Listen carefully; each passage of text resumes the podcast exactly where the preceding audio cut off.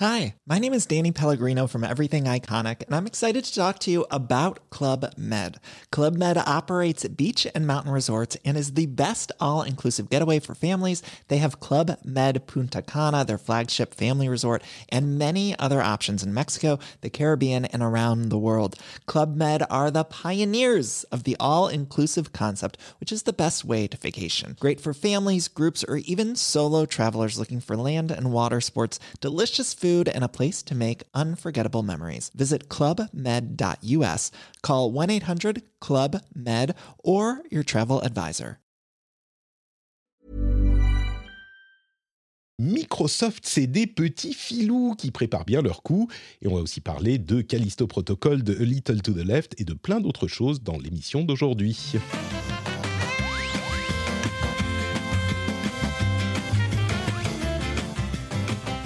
Bonjour à tous et bienvenue dans le rendez-vous jeu. C'est l'épisode numéro 271. Nous sommes en décembre 2022. Je suis Patrick Béja et je remercie très chaleureusement le nouveau patriote qui a rejoint la grande famille merveilleuse, chaleureuse, Jonathan. Jonathan Droesch? Droesch? Alors comment on, lit ce nom à votre avis? Euh, D-R-O-E-S-C-H.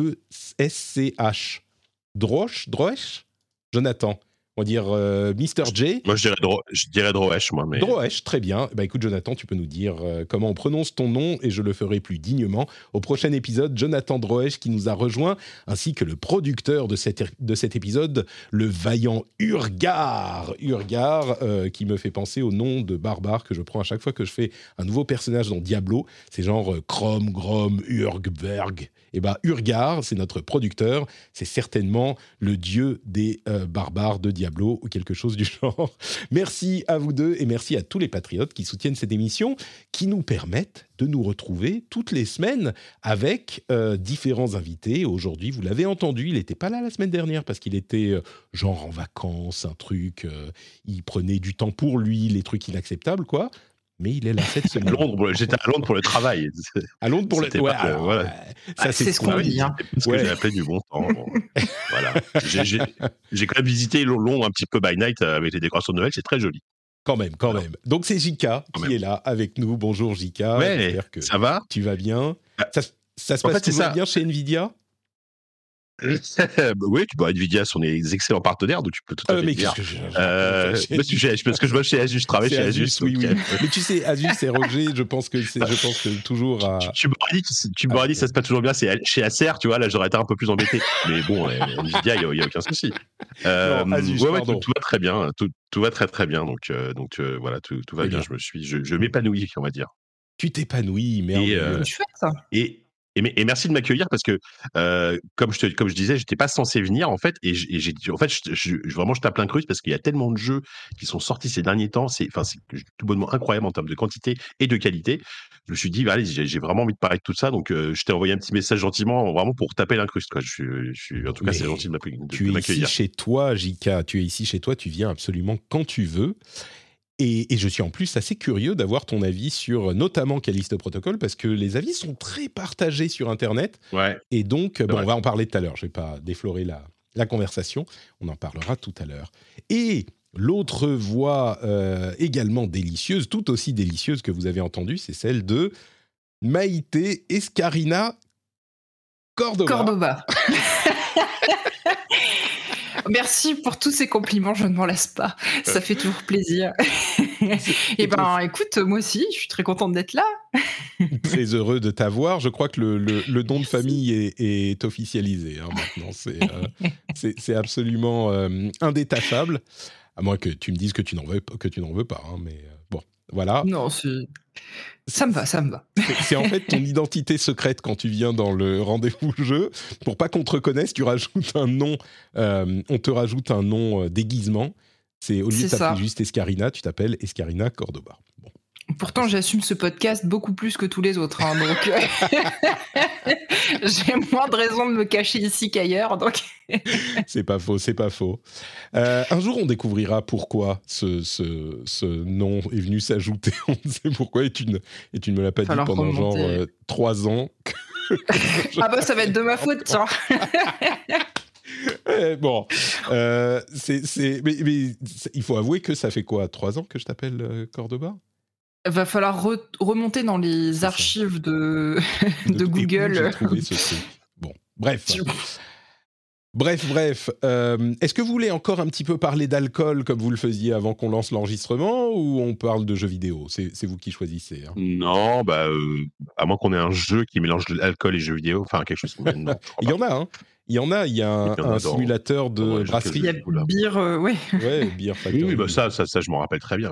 Un truc allemand, je me rappelle, euh, un truc de Oktoberfest. Non, c'est vraiment, je, crois qu'on l'avait testé dans joystick à l'époque. C'était un, un, jeu où tu, tu, tu gérais l'Oktoberfest en Allemagne. Ah oui. Euh, et ça avait l'air fou, ça avait l'air absolument incroyable. Mais il y a un bah, jeu. Il y, a eu un simulateur de brasseur là qui est sorti il n'y a pas longtemps, Brewing Simulator ou je ne sais plus comment. C'est ça, ouais, Brewing Simulator ou un, un, truc qui doit sortir bientôt, mais bon, bah dans ce cas, on va peut-être parler d'autre chose. Pour les discussions alcoolisées sur l'alcool, vous pourrez les retrouver dans Super Gamerside ou dans ZQSD.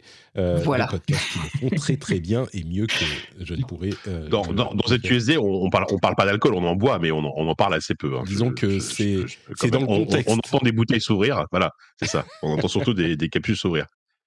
Brewmaster Simulator, c'est ça. Eh bien ici, aucun euh, décapsuleur et simplement du jeu vidéo. Et on va commencer avec l'info, une info qu'on doit retenir cette semaine. L'info de la semaine, c'est, euh, comme je le disais en, pré-générique, Microsoft, c'est des petits filous quand même. Hein.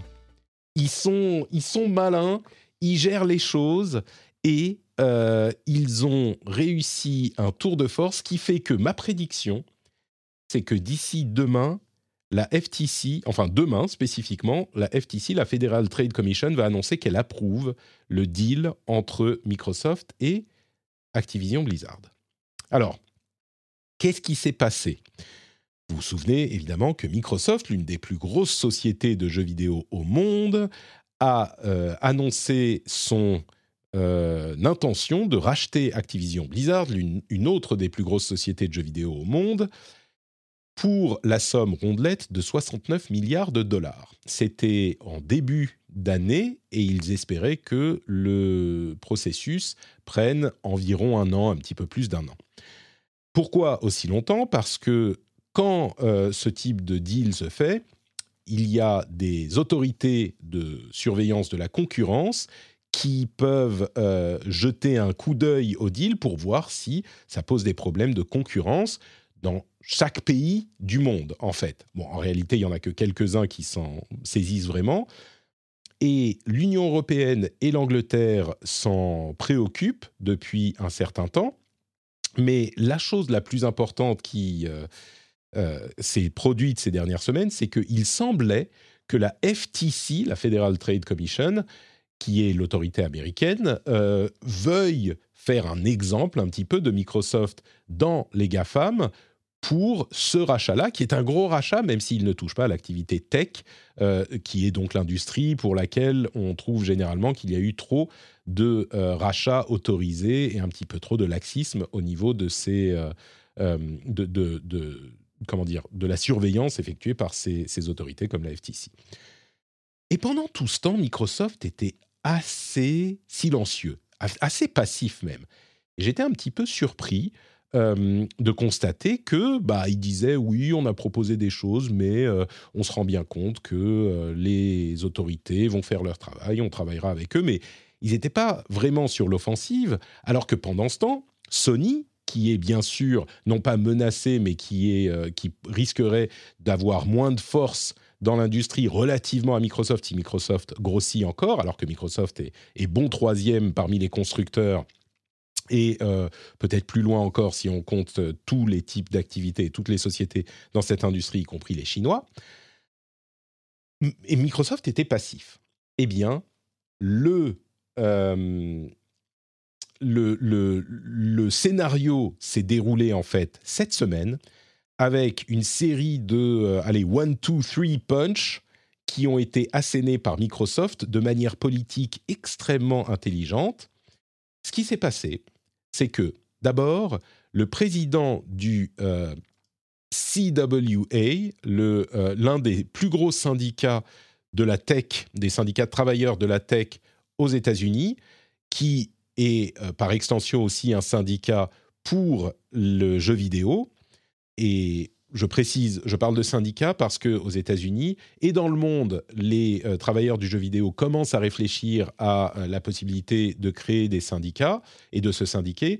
Aux États-Unis, c'est beaucoup plus important parce que le droit du travail est beaucoup plus lax aux États-Unis et donc les employés, euh, en particulier du secteur du jeu vidéo, sont vraiment laissés à eux-mêmes face aux employeurs et ils n'ont ils pas d'assurance euh, santé, ils n'ont pas d'assurance chômage, etc., etc. Donc encore plus qu'ailleurs, aux États-Unis, le fait de se syndiquer et d'avoir une force de négociation collective avec les euh, entreprises pour lesquelles ils travaillent est vraiment important. Et ce mouvement commence un petit peu à s'initier timidement. Or, sentant le vent tourner, Microsoft a annoncé en début d'année qu'ils allaient avoir une attitude neutre par rapport aux syndicats. Qu'est-ce que ça veut dire une attitude neutre? Ça veut dire qu'ils sont ni pour ni contre. En gros, ils respectent la loi, ils vont pas interférer avec. C'est incroyable. Hein ils respectent la loi et n'interfèrent pas avec les euh, initiatives de syndicalisation des employés dans leur société aux États-Unis. Et suite à ça, il y a effectivement différentes euh, choses qui se sont passées, mais la dernière en date, c'est que le euh, président de la CWA, Chris Shelton, a écrit dans le, euh, sur le site The Hill, qui est une publication à destination de Washington, on va dire, des autorités de Washington.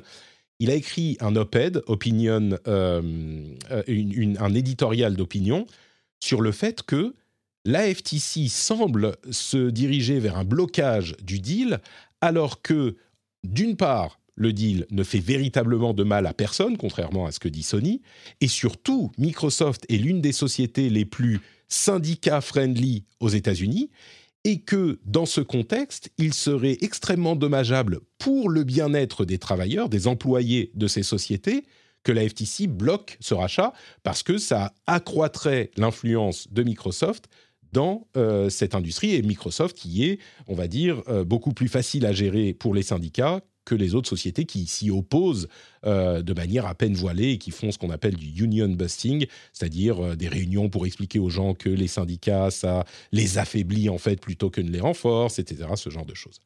Donc, le président de ce, cet énorme syndicat qui vient dire en fait aux décisionnaires de Washington ne bloquez pas ce deal parce que c'est un truc qui est bien pour les employés, c'est déjà un truc très fort. Dans la foulée de ça, il y a un autre groupe d'employés euh, de, euh, c'était de Activision Blizzard, qui forme un syndicat.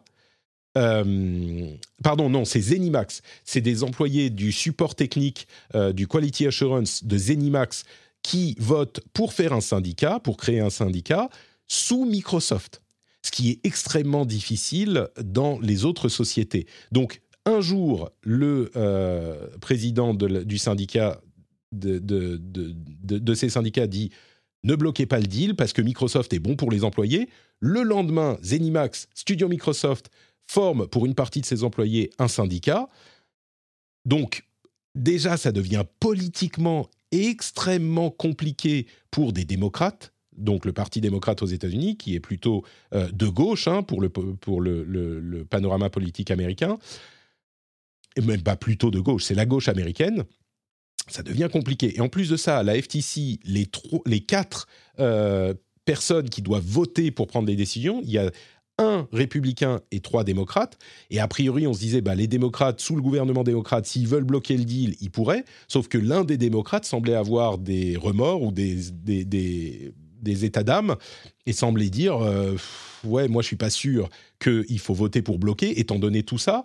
Et du coup, proposer un vote pour se retrouver pour la première action forte de la FTC avec euh, une égalité entre les quatre euh, décisionnaires, bah, c'était un revers politique, donc ça devenait moins euh, crédible. Avec ces histoires de syndicalisation, ça devient de moins en moins crédible. Et en plus de ça, troisième effet qui se coule, Microsoft a annoncé un deal de 10 ans pour amener Call of Duty sur les plateformes Nintendo. Pourquoi est-ce que Call of Duty est si important? On en a parlé bien sûr ces derniers mois. Call of Duty est le cœur, l'élément principal de la discussion entre euh, Sony et les autorités, parce que Sony dit, bah, si Microsoft met Call of Duty, euh, met une exclusivité sur Call of Duty, c'est un gros coup à notre plateforme à nous, euh, celle de Sony. parce qu'il est tellement important ce jeu que bah, on, ne pourrait, ça nous affaiblirait considérablement. Microsoft a dit, a répété des dizaines de fois, nous laisserons Call of Duty partout. Nous avons même proposé un deal à Sony pour garder Call of Duty. On dit 10 ans, mais enfin, a priori, on veut le garder sur la plateforme. Euh, sur, sur PlayStation et Sony, c'est Sony qui n'a pas voulu signer. Phil Spencer qui se fend de petits commentaires du genre euh, il semble être beaucoup plus préoccupé par le fait de parler avec les autorités euh, plutôt que d'effectivement résoudre le problème et signer ce deal qu'on leur propose de bonne foi. Et là, le deal amène Call of Duty sur Nintendo pour 10 ans et en plus ils, euh, disent à euh, Valve nous sommes euh, nous engageons à garder Call of Duty sur Steam également pendant 10 ans donc ne pas le rapatrier sur une plateforme à nous ça montre, ça démontre par A plus B de manière indubitable que Call of Duty, c'est pas du tout le problème, et c'est, on va dire, une bonne partie de l'argument de Sony. C'est un peu échec et mat là. Entre le bénéfice pour les travailleurs et par les syndicats et l'absence d'exclusivité, moi, ma prédiction, c'est que la FTC annonce. En plus, Brad Smith, le président euh, de Microsoft, a euh, été rencontré visiblement la FTC hier ou ce matin. Moi, mon, estimation, c'était déjà euh, au début de semaine, et là, j'en suis encore plus renforcé. Demain, vendredi, le jour où ça fait le moins de bruit possible pour les news qu'on veut pas trop euh, dont on ne veut pas qu'elle fasse trop, de bruit, la FTC annonce nous, nous approuvons le, deal. Euh, de là qu'en début de semaine, il semblait être plutôt contre. Vendredi, ils vont annoncer qu'ils l'approuvent et que c'est plié, et que c'est terminé, et qu'on n'en parle plus. Et bien sûr, une fois que la FTC l'a approuvé, il est plus compliqué pour euh, à la fois l'Angleterre et l'Europe, qui sont les deux gros morceaux qui restent, de ne pas l'approuver, même si rien n'est impossible. Hein. Mais ça semblerait, ça semblerait euh, assez crédible. On dit dans la chatroom, Microsoft ne propose pas de deal à Sony, justement. Si, si, si, si, si, si, si, si, si. Microsoft a proposé le deal à Sony et c'est Sony qui ne l'a pas pris. Ils ont un contrat déjà prêt, comme celui qu'ils ont avec Nintendo, ils ont un contrat prêt, et Sony fait la sourde oreille. Sony, ils font genre, oh, mais vous vous rendez compte, euh, si jamais euh, Microsoft nous enlève euh, Call of Duty, ça n'irait pas. Mais Microsoft, ils sont là, mais attendez, on a le contrat là. Tu veux une photo du contrat? Qu'est-ce que qu'est-ce que tu veux en fait? Et c'est évidemment Sony qui joue pour dire. pour, pour, essayer de bloquer le deal autant qu'ils peuvent, et c'est de bonne guerre parce qu'ils veulent sécuriser leur position. Mais, mais clairement, c'est Sony qui freine des cas de fer et des cas de pattes pour ça. Bon, c'est terminé, là, c'est plié au moins aux États-Unis. Ouais. Moi, j'ai, moi, j'ai une question, Patrick. Il n'y a, a, aucune autorité dans le monde euh, qui a accepté, qui a, qui a, validé le deal pour le moment, c'est ça? Si, mais c'est genre, je crois, le Brésil ou ce genre de choses. Tu vois, c'est des autorités un petit mais peu moins... les gros, les Européens, enfin les gros entre guillemets, les, Européens et les Américains, pour le moment, ils n'ont pas, euh, ils ont pas validé quoi que ce soit. Tout à fait. L'Europe, les États-Unis et l'Angleterre n'ont pas validé et même plus que ça, semblent être en train de regarder ça de très très près avec un mmh. a priori jusqu'à il y a quelques jours plutôt négatif. Après, pour une fois, je vais, c'est, moi qui vais faire l'avocat du diable dans, dans ton émission, Patrick. D'habitude, c'est toi. Mais c'est vrai que, enfin, la, position de Sony, elle est, elle est, elle est compréhensible dans le sens où l'argument quand même euh, qui va être massu euh, à terme, c'est que euh, Call of Duty sera dans le Game Pass. Donc Call of Duty sera entre guillemets gratuit pour les gens qui ont le Game Pass. Donc forcément, c'est quand même une espèce de. Alors, je, rappelle jusqu'à parler de concurrence déloyale, ce serait trop fort mais il y a quand même un vrai argument là-dessus, tu vois? Donc c'est aussi pour ça. Enfin, je, peux comprendre aussi le discours de Sony un peu qui, qui, freine des cas de fer là-dessus, quoi. Bah, disons que je suis sûr que Microsoft pourrait dire à Sony, mais nous on le met sur votre, sur votre système d'abonnement aussi. Hein.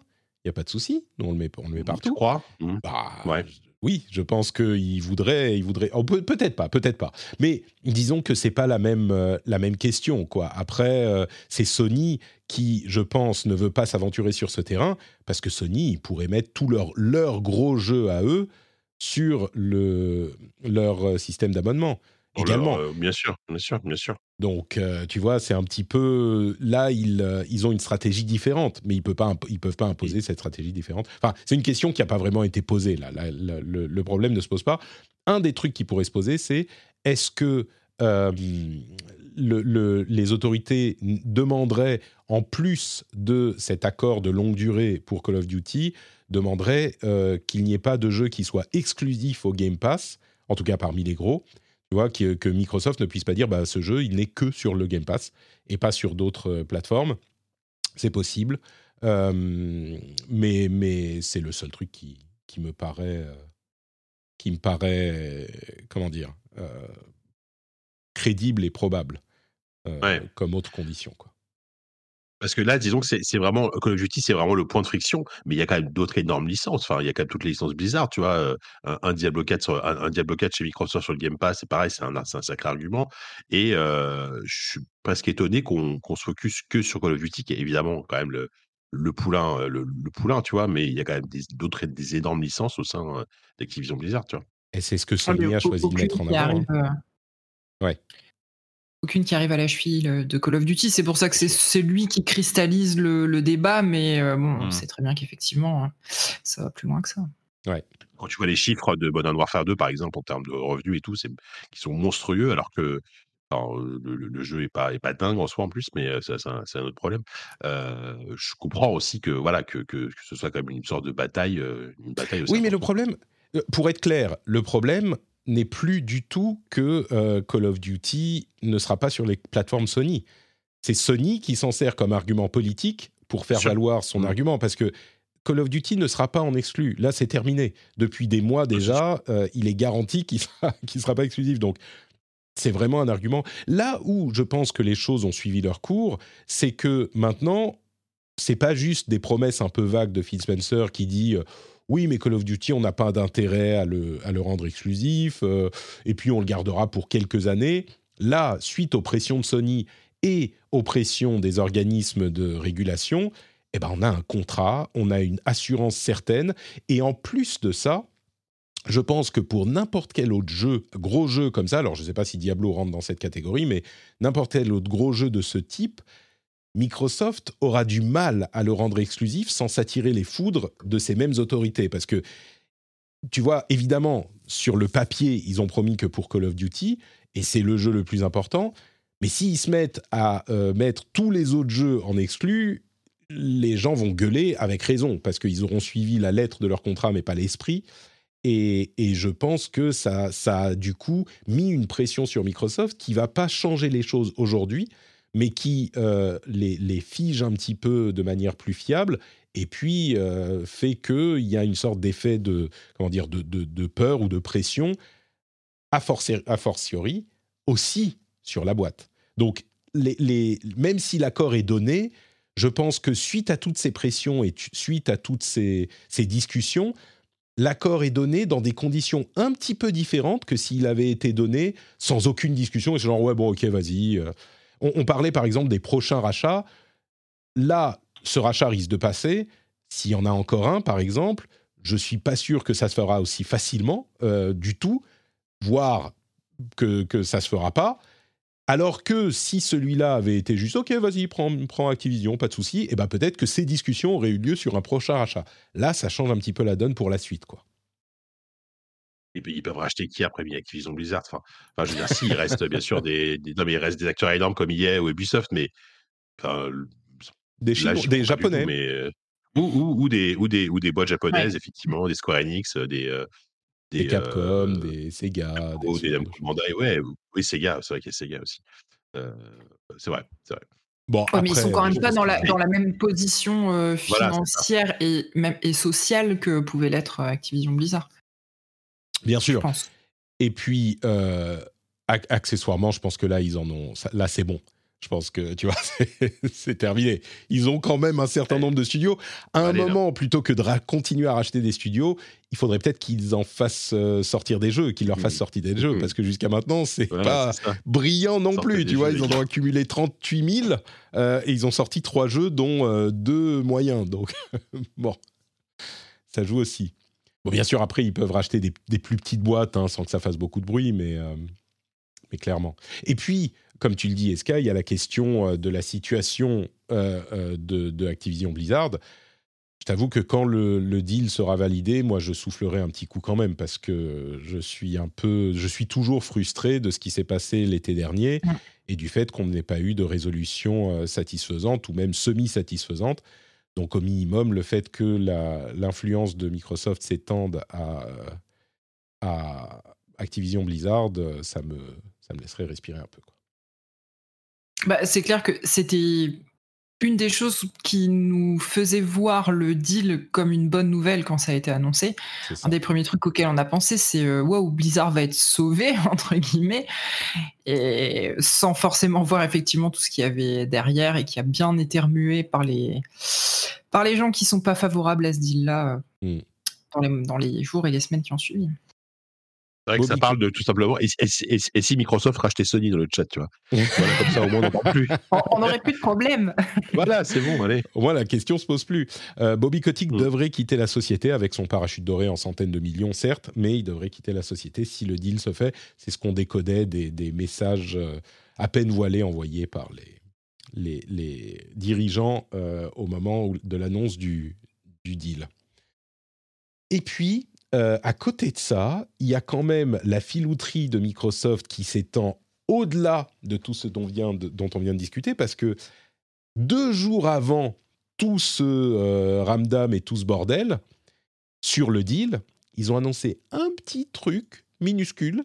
Ils ont dit Ouais, euh, bon, finalement, nos jeux, vous savez qu'on disait qu'on on n'allait pas faire comme Sony et les passer à 70 dollars, donc 80 euros en Europe. Euh, nos jeux first party, donc nos jeux à nous qu'on produit nous-mêmes. Bon, finalement, 2023, on va les passer à 80 euros parce que euh, ça, ça va pas. Là, ça va plus, quoi. On est, on est bien obligé. On est obligé. On est obligé. Et donc, un de ces, de ces trucs où ils avaient euh, pas raillé Sony, mais enfin, ils avaient dit Sony augmente le prix de 10 euros. Nous, non, c'était il y a quoi? C'était il y a deux ans. Alors oui, les choses ont changé il y a deux ans, mais c'était clair que ça allait arriver. Et là, tout à coup, ils l'ont annoncé. Et deux jours plus tard, il y a eu un tel bordel que tout le monde a oublié cette histoire. Ils sont malins chez Microsoft. Ils sont vraiment malins. Faut bien rentrer. Est-ce que du coup, euh, est-ce que du coup le, prix du Game Pass va augmenter? Ça, par contre, on ne sait pas. Et eh ben, parce que euh, Enfin, en fait, cette augmentation de vente, c'est un argument supplémentaire pour t'abonner au Game Pass, évidemment. Et c'est pour ça que c'est encore plus des filous chez Microsoft. Ah, c'est incroyable. Ils augmentent le prix d'un truc, mais en fait, mécaniquement, ça fait relativement baisser le prix du reste. C'est un encore meilleur deal, le Game Pass. c'est fou. En fait, moi, je, réussis toujours à profiter de mon 70 euros, un jeu à, pardon, un jeu, un jeu à 80 euros, c'est euh, c'est 8 mois de Game Pass, en gros. Quoi. Enfin, pas, pas la mmh version Ultimate, mais tu vois, c'est quand même. Ouais. Ouais, ouais. Pardon, est-ce que tu as quelque chose? Non, je disais que j'arrivais toujours à profiter de la, petite astuce pour avoir le Game Pass à 1 euro sur le PC. Je me demandais combien de temps ça allait encore durer. Ça marche toujours. Bah, en fait, ça marche toujours. Une fois que tu t'es abonné, mon, abonnement Game Pass que j'avais pris il y a 3 ans vient de se terminer. Donc j'ai payé mes 12 euros euh, là il y a quelques jours. Euh, mais du coup, on peut pas la refaire l'astuce. Si je me désabonne euh, et je peux pas refaire, c'est quand on, s'abonne pour la première fois. ouais, mais toi, tu as le, as le Game Pass Xbox et PC. J'ai le Ultimate, oui.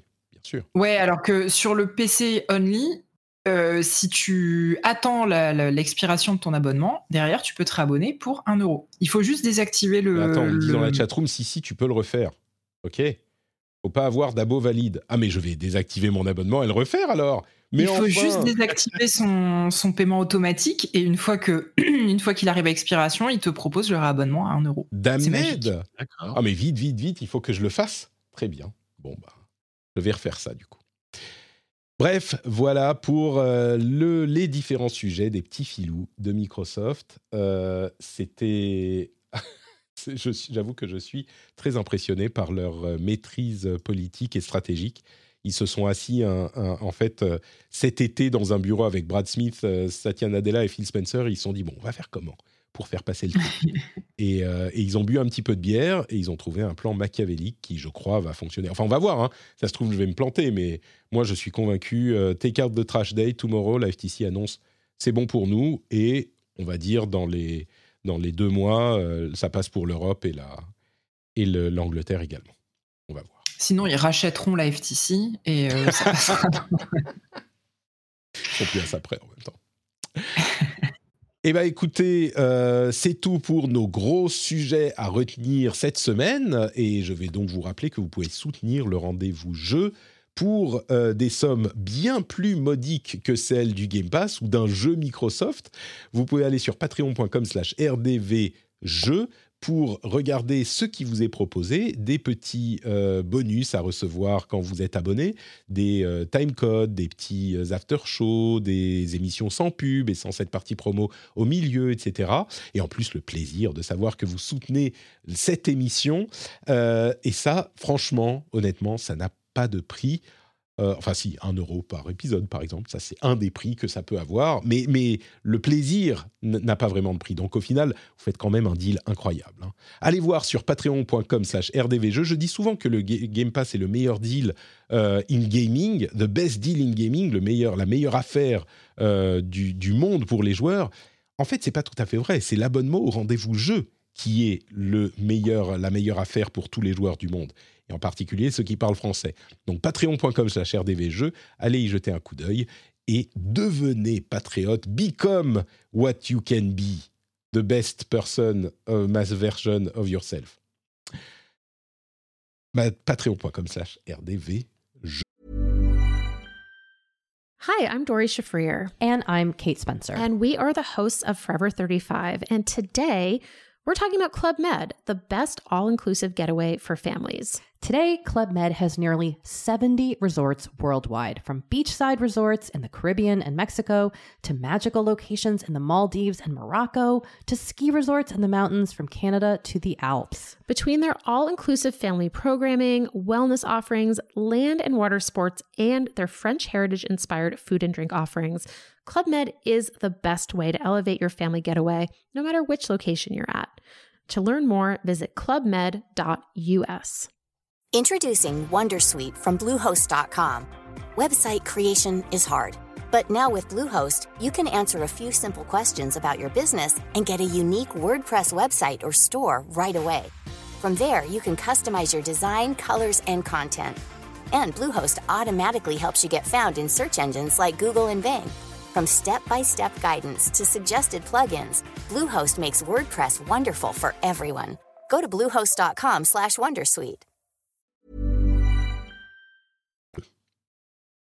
Et on passe maintenant à la partie des jeux auxquels on joue en ce moment. Alors moi, le jeu auquel je joue en ce moment, c'est euh, essayer de faire en sorte que mes enfants aillent à la crèche. C'est pas facile. Euh, ils sont malades tout le temps. C'est vraiment un hard mode. Mais Jika, lui, il joue à des vrais jeux, comme par exemple Callisto Protocol. Dis-nous tout sur ce jeu dont j'ai entendu Exactement. beaucoup de choses euh, contradictoires. Oui, oui, oui. C'est vrai que c'est marrant parce que, enfin, c'est marrant. Le, le, j'ai pas été voir le BT critique, mais en France, le jeu est, est, reçu de manière très, très, très, très partagée, on va dire. Ça va de, j'ai vu un 18 sur 20 chez Jeux Actu, qui est peut-être un peu exagéré. J'ai vu un 4, 4 sur 10 chez Gamecult. Tu vois, vraiment c'est peut-être un, peu aussi exagéré. Et moi, je me situe, alors du coup, je suis, je, suis corpo avec mon ancienne boîte, je me situe, je me situe plus au niveau de jeuxvideo.com qui a mis 15, euh, puisque alors, alors pour le coup, je, je précise, euh, j'en suis peut-être à la moitié. Hein, j'ai pas, j'ai pas fini le jeu encore, mais bon, je, pense que j'ai déjà un bon avis sur, sur ce qu'est le jeu, surtout par rapport au, par rapport au review, ça colle avec mon ressenti. Euh, bah, alors c'est un, c'est un, je rappelle comme ce que c'est, c'est un jeu d'horreur euh, de, de science-fiction qui est le, le, successeur spirituel de Dead Space, hein, qui était sorti il y, a, quelques années maintenant, puisque c'est créé par un studio qui a été monté par Glenn Scofield, qui était lui-même directeur sur Dead Space. Donc complètement, on est vraiment dans cette espèce de, ouais, de, de suite spirituelle au premier Dead Space. Donc, on explore cette fois-ci une prison, qui est une prison sur une planète perdue, enfin une, lune de Neptune, je crois, un truc comme ça. on est un prisonnier en fait qui qui, qui, essaie de sortir de cette Callisto, voilà. On est un prisonnier qui essaie de s'échapper et évidemment une prison qui est, qui est, qui est aux mains d'espèces de, de créatures absolument dégueulasses le jeu, est, le jeu est, par contre, est, vraiment, vraiment gore, mais vraiment à un niveau assez, assez sensationnel. Alors moi, je suis ravi, hein, j'adore ça, mais je vous préviens, ça, c'est très, très, très, très, très gore, et surtout les mises à mort du héros sont très inventives. Vraiment, c'est à base de, de mâchoires arrachées. Enfin, c'est vraiment superbe en gros plan. Hein. pour ça, c'est vrai qu'on en a pour notre argent. Euh, et donc voilà, on est sur un jeu d'action aventure euh, assez assez classique en fait au final, puisque euh, c'est même assez relativement linéaire. On, on, on, avance, on, on, tue des on tue des monstres, on débloque des portes et, et, on a un pouvoir de, de plus ou moins télékinésie où on peut attraper notamment des objets et des monstres pour les balancer plus loin, etc. Voilà, donc effectivement, à première vue, on peut se dire: «Waouh, c'est vraiment la formule Dead Space telle qu'elle était, telle qu'elle était il y a il y a 15 ans». C'est pas faux, sauf qu'il y a quelques choix intéressants. Par exemple, c'est plus un jeu de corps à corps que de que tir à distance finalement. Dead Space, c'était vraiment, tu te mettais le plus éloigné possible, pour pouvoir, pour pouvoir éviter le combat, la confrontation au corps à corps, parce que là, tu étais forcément perdant. Là, c'est globalement l'inverse. Faut vraiment aller au corps à corps parce qu'on a très peu de munitions et on a une arme, une espèce de massue électrique qui permet de se battre en fait. Et il y, a tout un système d'esquive qui est plutôt marrant, qui est a, l'air d'être un, peu inspiré de des esquives dans la boxe, tu vois. On fait euh, un coup à droite, un coup à gauche pour éviter les coups. et en fait, euh, voilà, il y, a un mélange de corps à corps et quand même de tir à distance, mais de manière assez dynamique, euh, qui rend les affrontements hyper. C'est vraiment très très brutal, très vraiment. On est on est vraiment pris dedans à chaque, combat, surtout que c'est assez difficile. Ça peut être assez difficile. Et ça fonctionne extrêmement bien, ce système de combat, quand il y a un ennemi à l'écran, voire deux. Quand, quand il commence à avoir trois ou quatre, ça commence à devenir très compliqué parce que là, la caméra part en tous les sens et ça peut être mmh. assez pénible, malheureusement. Donc, c'est un peu le défaut très du ou jeu. trop? Compliqué bah, là, par exemple, moi, moi, je sais que j'ai eu un passage.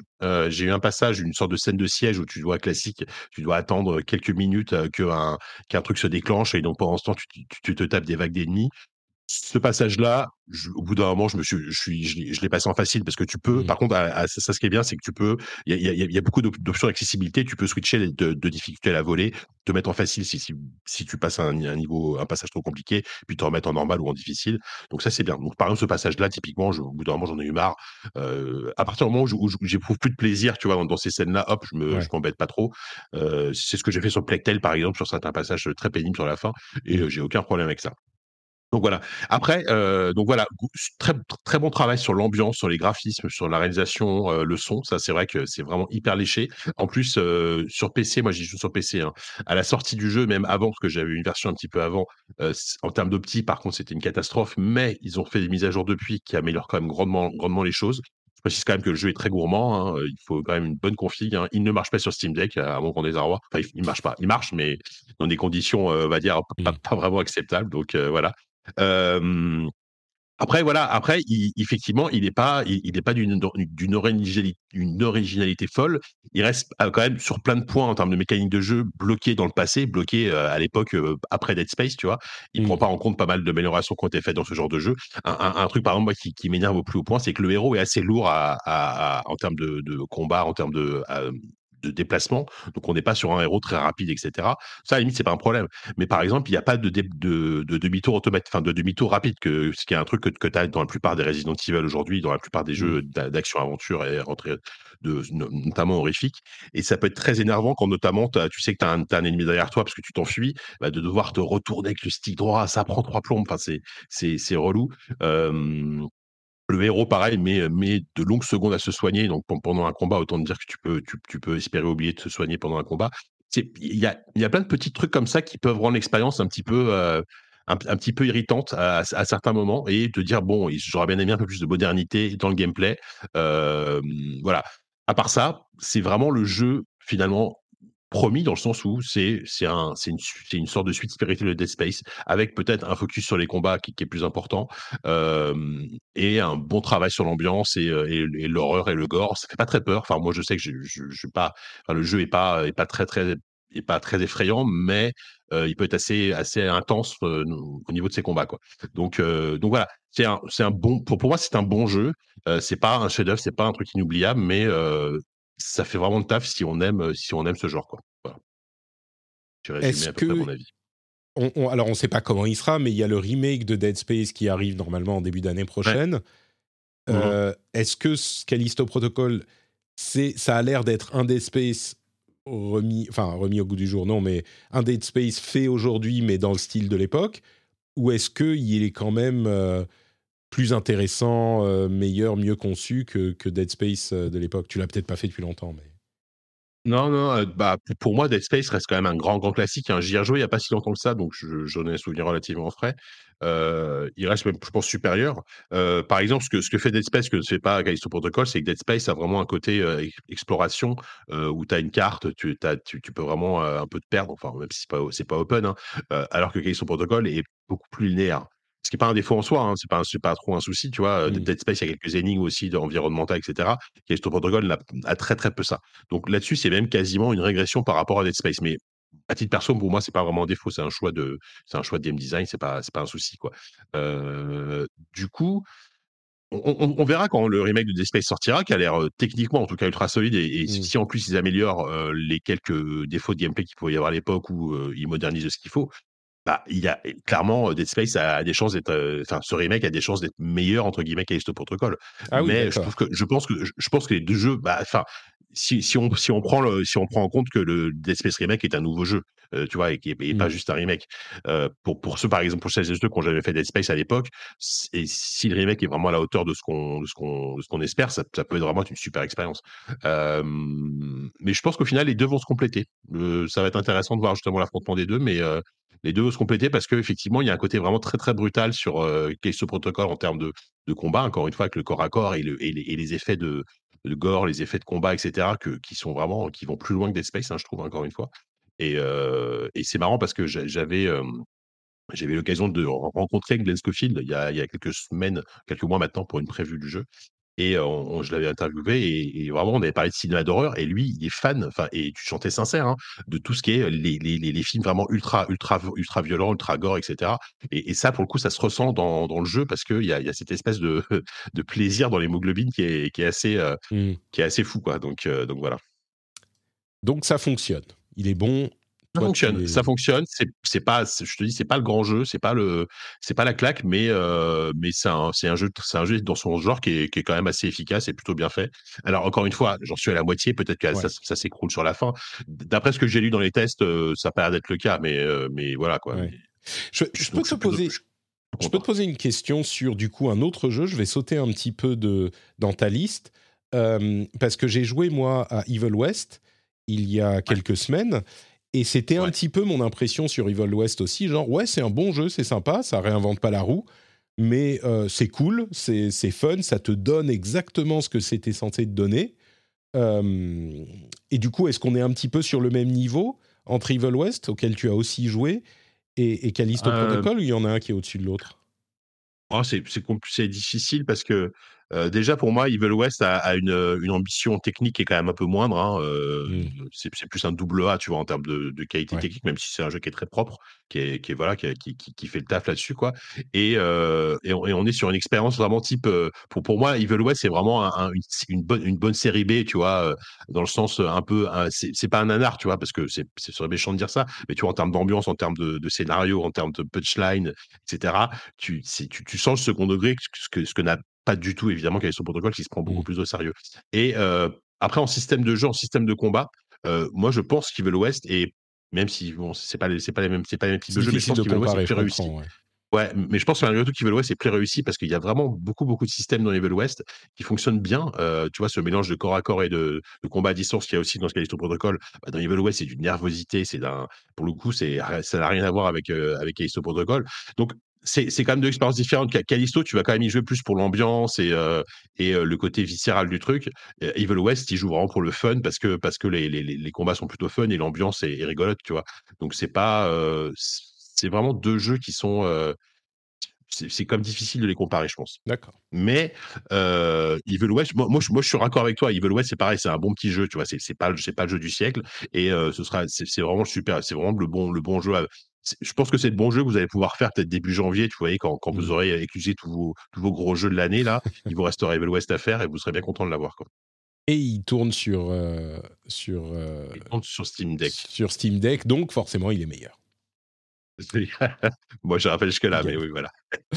Euh, super. Donc, à part ça, il y a un autre jeu auquel tu as joué, dont j'ai entendu parler, mais sans vraiment même savoir de quoi il s'agit c'est Signalis. Signalis, Signalis. Ouais, ah, Signalis. Euh, Signalis, c'est mon petit coup de cœur. Euh, c'est mon petit coup de cœur. Mais c'est marrant parce qu'on va rester un peu dans la même ambiance. Que je suis désolé hein, que, que Callisto Protocol, puisque euh, tu, tu, vois, je sais pas, je sais pas si toi ou Iska, vous voyez pas du tout ce que c'est.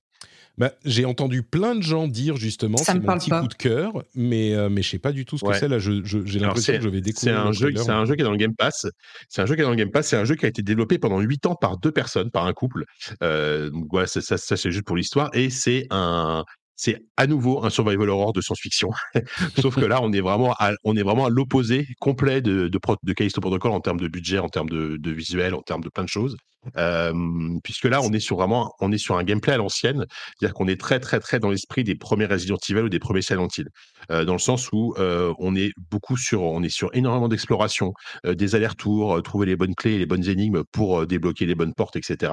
une gestion de l'inventaire qui est assez poussée, des énigmes qui sont qui peuvent être assez durs, notamment sur la fin, mais qui sont extrêmement, je trouve, malines et bien trouvées, euh, notamment avec un système de radio où tu dois trouver les bonnes fréquences pour euh, débloquer des codes, etc. Euh, c'est vraiment extrêmement, comment dire, extrêmement malin, je trouve, en termes d'énigmes. Il y a une super ambiance. Le jeu fait, pour le coup, pour le coup, ce jeu-là, avec pas grand-chose, hein, parce que c'est c'est une vue du dessus en pixel art, il peut, il peut vraiment te mettre mal à l'aise parce que on sent clairement c'est de la science-fiction, mais on sent quand même clairement l'influence surtout de Silent Hill parce qu'il y a un côté très euh, horreur psychologique euh, euh, qui est vraiment sympa, avec en plus des, des cinématiques, des cutscenes et un design qui fait très qui va faire très manga ou du type de science-fiction, type Gun, Gun, Gun ce genre de choses. ouais. C'est de, la, de la 3D, hein, mais de la 3D qui fait penser effectivement à des graphismes peut-être, je sais pas, le plus proche, ça serait du 16 bits Ouais, voilà, c'est la, moi j'appelle ça la 3D isométrique, quoi. C'est une sorte mmh. de, c'est une vue du dessus, euh, avec euh, quelques cinématiques, avec un scénario par contre qui est extrêmement euh, cryptique et c'est voulu, hein, c'est vraiment voulu, euh, avec des, des, trucs où tu comprends pas tout, mais euh, justement tu as, envie de te, envie de te poser des questions parce que ça raconte beaucoup de choses à travers juste des, des, logs et quelques textes que tu vas lire et des, des, des scènes cinématiques qui sont très courtes mais qui sont qui sont vraiment très belles. Enfin, vraiment, c'est mmh. c'est un jeu que j'adore. Alors, faut, faut quand même préciser, on est dans, dans une formule à l'ancienne, donc faut, il faut être prêt à faire beaucoup d'allers-retours, à faire, mmh. euh, à, gérer ton inventaire euh, à, la, à, la, casse près par moment, à devoir faire des choix en, en, en, mettant des trucs euh, dans, dans, ton, dans, ton coffre, etc. Et à se prendre un peu la tête sur des énigmes. Les combats sont pas spécialement passionnants, mais ils sont, ils, sont ok, voilà, ils sont assez ok parce que les créatures sont un peu tout le temps les mêmes. Mais par contre, l'ambiance est super, l'histoire est super, de ce que j'en ai compris, on va dire. Et, et, et voilà. c'est un jeu qui peut, qui peut, être frustrant sur la fin. Par contre, moi, je sais qu'à la fin, j'en avais un peu marre, mais euh, va peut-être mériter un, un, poil moins long. Euh, mais, mais vraiment, c'est une bonne surprise. Si, si, vous aimez vraiment les survival horror à l'ancienne, encore une fois, hein, j'insiste, c'est c'est mmh. une formule qui est, qui est vraiment, vraiment, vraiment à l'ancienne, mais avec quand même une modernité dans les contrôles, etc. Il n'y a aucun problème. Et c'est un jeu qui est dans le Game Pass. Donc, déjà, si vous avez mmh. le Game Pass, vous pouvez l'essayer. Euh, allez-y. Et euh, c'est vraiment, enfin moi c'est un jeu que j'ai vraiment beaucoup aimé. Mais, mais qu'est-ce qui fait que c'est ton, ton coup de cœur? C'est euh, parce que j'ai l'impression que tu le décris effectivement un petit peu comme, comme un Callisto Protocol. Qu'est-ce qui fait qu'il est au-dessus? J'ai l'impression qu'il a quand même ce petit truc en plus qui fait qu'on. Bah, bah, disons à titre perso, moi, moi c'est vraiment une formule qui me parle en fait. La, la formule à la Resident Evil à l'ancienne, c'est-à-dire encore une fois exploration, énigme, débloquer des débloquer des, des, débloquer des nouvelles pièces, etc. Il y, a, pas un côté Metroidvania, tu sais, où tu, tu tu vas au, bout de plusieurs heures de jeu, tu vas enfin arriver à débloquer cette, cette fiche support que tu voyais depuis le début. Tu sais pas ce qu'il y a derrière. Il y a, il y a vraiment ce côté ce plaisir de la découverte, vraiment tout, bêtement en fait. Et, euh, et un vraiment super travail sur l'ambiance et l'univers et la mise en scène. Il y a, il y a vraiment tout, tout, tout, plein de trucs. Enfin, c'est assez indescriptible, hein, mais au niveau du son aussi, le, travail sur le son, euh, vraiment t'es pris dedans. Et, euh, et moi j'ai trouvé ça, j'ai trouvé ça vraiment formidable. L'ambiance. Voilà, c'est vraiment, c'est vraiment un super travail sur l'ambiance et, des bonnes idées en termes de, en termes de. Là, tu vois, tu, tu vois des chiffres apparaître, par exemple, dans, dans le trailer que tu viens de voir. Euh, ça correspond à des fréquences que tu dois mettre en place sur ta radio pour écouter. Il y a, qui, qui te donnait des indices sur des énigmes. Enfin, c'est, c'est, c'est vraiment des. Enfin, moi, j'aime pas trop les énigmes un peu trop obscures. Là, en fait, elles sont pas obscures, elles sont, elles sont très très malines en fait, et, et c'est toujours des, ils arrivent toujours, à trouver un, ils arrivent toujours à trouver un petit twist. Ils te disent ah mais j'avais pas pensé à ça. Ça c'est mmh. hyper malin. Et euh, et vraiment, c'est un, c'est un, c'est vraiment un bon petit, un bon petit jeu, euh, enfin un très très bon jeu même. Euh, je, ne sais pas s'il sera mon top, il sera peut-être dans mon top de l'année, je vais voir. Carrément, d'accord. Bon, bah écoute, ça on verra en fin de, de mois. On va faire un petit, euh, un petit épisode Gotti, mais on en parlera eh à ce moment. J'ai hâte. Super. bah, du coup, sur les jeux suivants, si tu peux passer un tout petit peu plus bah, vite. Bah alors, euh, Pentiment, on en a déjà parlé, mais je ne vais pas euh, forcément y revenir dessus. Enfin, moi, enfin, je sais que vous en avez déjà parlé. Je crois que c'est c'était Julie qui, en avait parlé. Moi, c'est malgré tout, j'aime vraiment le jeu sur plein de points, mais ça reste un petit peu une déception malgré tout. Euh, sur Pentiment, je trouve que en deux mots, la, liberté qui était que, que, je présentais quand j'avais fait la démo, elle n'est pas finalement, elle n'est pas tant là tant que ça. C'est assez linéaire. Et je trouve que le jeu est tout bêtement, le jeu est trop long. Le, jeu est trop long. Euh, le jeu est divisé en trois actes, en fait. Et euh, à la fin de l'acte 2, tu as vraiment une fin en plus que, que j'aime beaucoup. La fin de l'acte 2 est géniale et pourrait être la fin du jeu. Et ben non, tu repars sur un troisième acte qui dure 5 heures. Et franchement, moi, à ce moment-là, je me suis dit, j'ai plus envie, en fait, là. Même si j'ai pris beaucoup de plaisir, justement, avant. Et je trouvais que je trouve que le jeu pêche, c'est bête, hein, mais pêche par excès, en fait. Euh, voilà. Après tout, après, par contre, ça reste un truc, une proposition vraiment unique, unique en son genre. Et voilà, un, jeu qui parle de la Bavière au XVIe siècle, enfin, tu vois, c'est pas, pas un truc que tu as souvent dans, dans, dans, dans, une abbaye. Sauf que désolé, Starina, c'est pas des brasseurs, c'est des, c'est des moines copistes. Hein. je suis en plein dedans là, mais je dois être dans l'acteur, du coup. Il, dure ah, combien d'heures Bah, en, en, tout, en, tout, il dure une quinzaine d'heures à peu près. Euh, et, pour moi, c'est un jeu qui, qui, aurait mérité de durer 10 heures, pas plus. Quoi. Et euh, bon, après, euh, c'est un jeu malgré tout que, je, que, que, j'ai beaucoup aimé hein, au, final, mais par, rapport, par rapport à mes attentes, je suis un petit peu déçu. Quoi. Bah, je, suis, suis pas étonné parce que c'est vrai que c'est un jeu qui est assez engageant, je trouve, ne serait-ce que dans sa mise en forme. Ouais. Et ouais, tenir 15 heures dessus, c'est pas, pas évident. Ah, c'est ça, en fait, c'est 15 heures de la même chose au final. C'est 15 heures de lecture et de choix de dialogue. C'est littéralement quasiment que ça. Et alors, c'est très bien écrit, hein, et, c'est passionnant ce que ça, que ça raconte est passionnant, surtout que c'est hyper documenté. On sent que ça veut vraiment coller à la, à la réalité historique.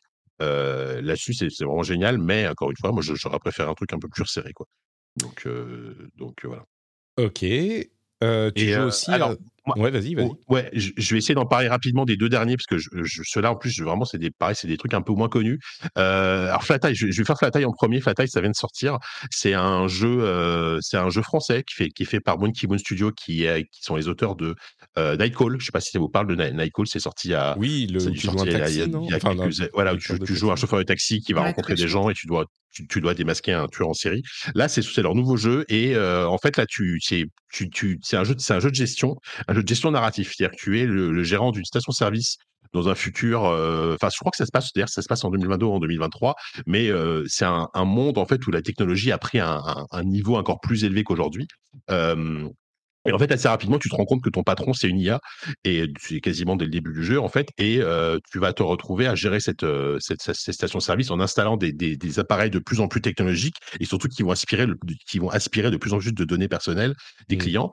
Et régulièrement, tu vas rencontrer des, euh, des, des, clients importants qui vont te parler de leur vie, qui vont avoir des, des, des, arcs narratifs hyper, hyper chouettes, hyper intéressants. C'est un jeu qui est super bien écrit, et c'est un jeu qui parle de notre rapport à la technologie, et qui qui va pas forcément dénoncer la technologie telle qu'elle est aujourd'hui et, notre, on va dire, notre, notre euh, accoutumance à ça, mais c'est notre, notre rapport à la technologie, mais c'est un jeu qui pose plein de questions sur, sur, sur, sur, notre monde aujourd'hui tel qu'il est. et c'est vraiment hyper bien, je trouve. Alors, c'est, c'est pas un jeu de gestion. Enfin, je veux dire, si, si vous allez pour la gestion, clairement, il faut, il faut mettre ça de côté parce que c'est un jeu de gestion assez light. c'est assez basique en, en termes de jeu de gestion. Moi, ça me suffit parce que les mécaniques sont OK, etc. par contre, en termes d'écriture et de, de, narration, etc., c'est vraiment super, c'est vraiment super chouette. tu, sais si c'est le même narrative designer que tout à fait, c'est le même. Euh, c'est le, c'est Anthony, euh, c'est le Yeti ah, sur Twitter.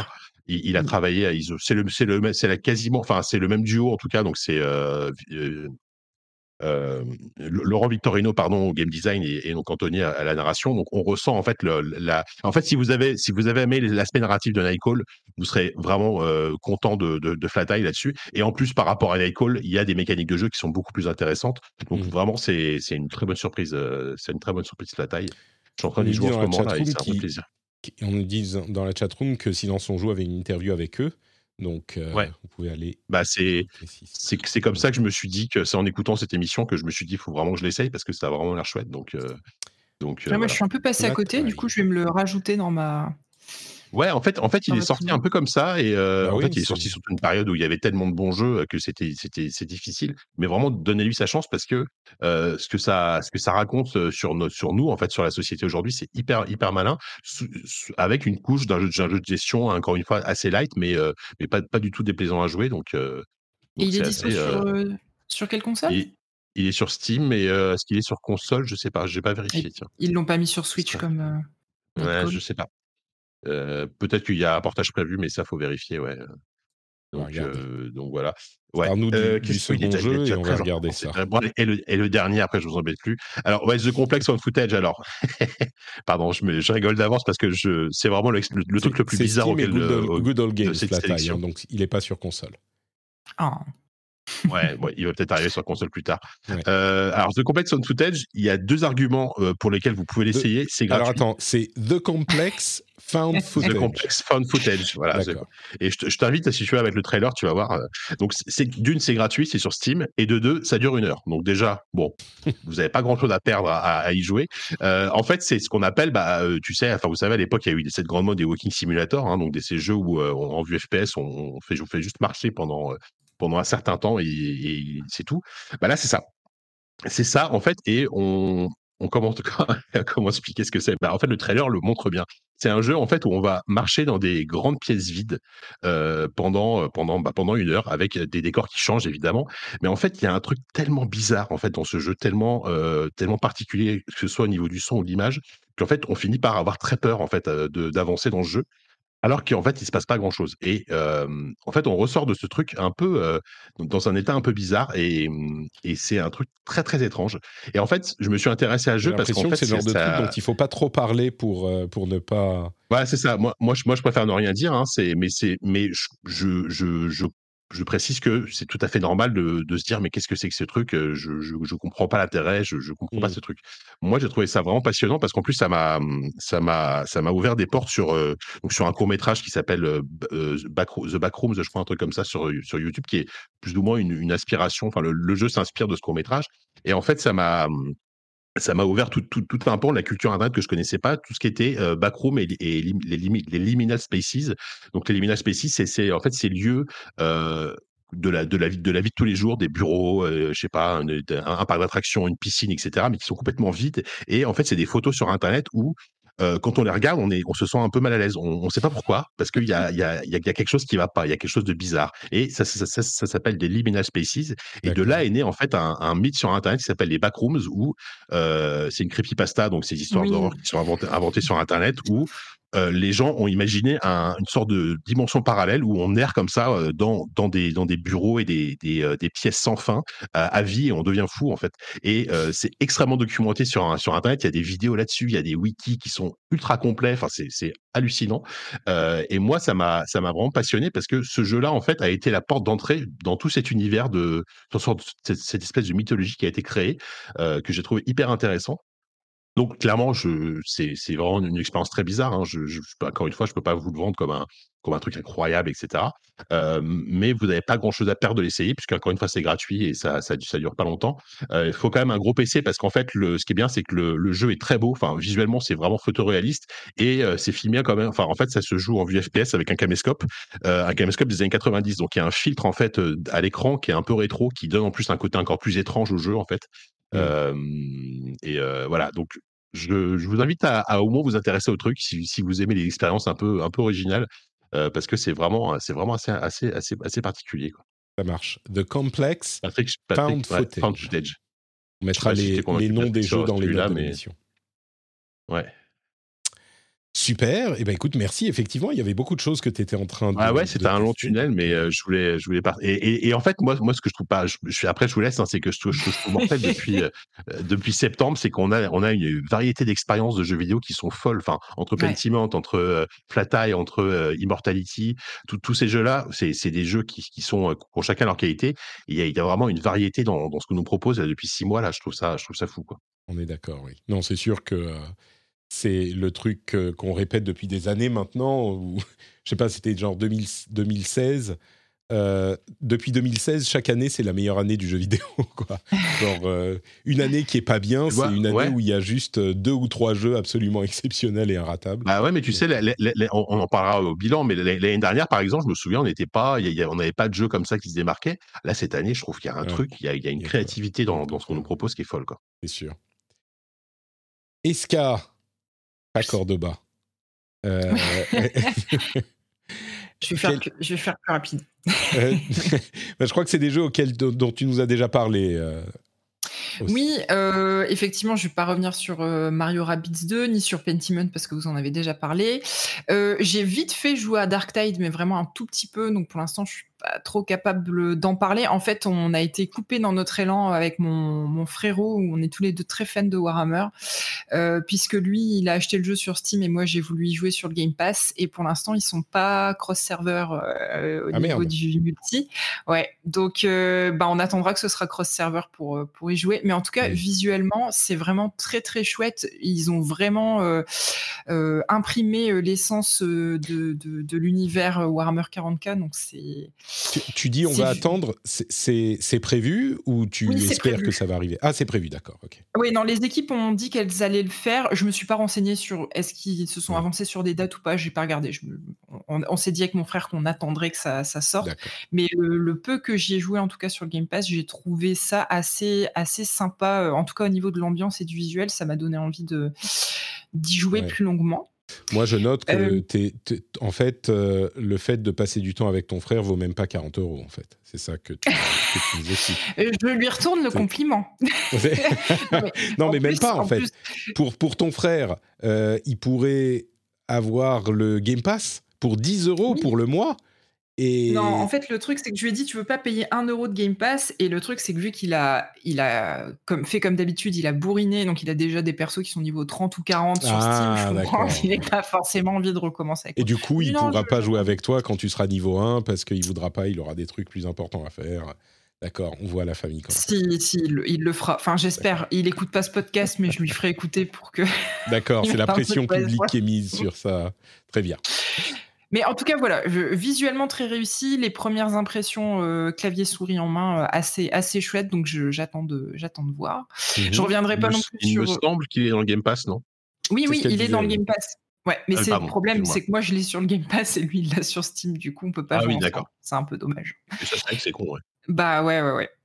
Euh, God of War Ragnarok, bon pareil, t'en as déjà parlé dans les émissions d'avant, donc je suis en plein dedans et, et j'adore, c'était rien de très étonnant. Par contre, je peux te parler du jeu que j'ai acheté à la suite du dernier épisode du rendez-vous jeu qu'on a fait ensemble, Mhm. qui est A Little to the Left, qui était un des jeux annoncés euh, pendant le, euh, le, le, le, le- direct.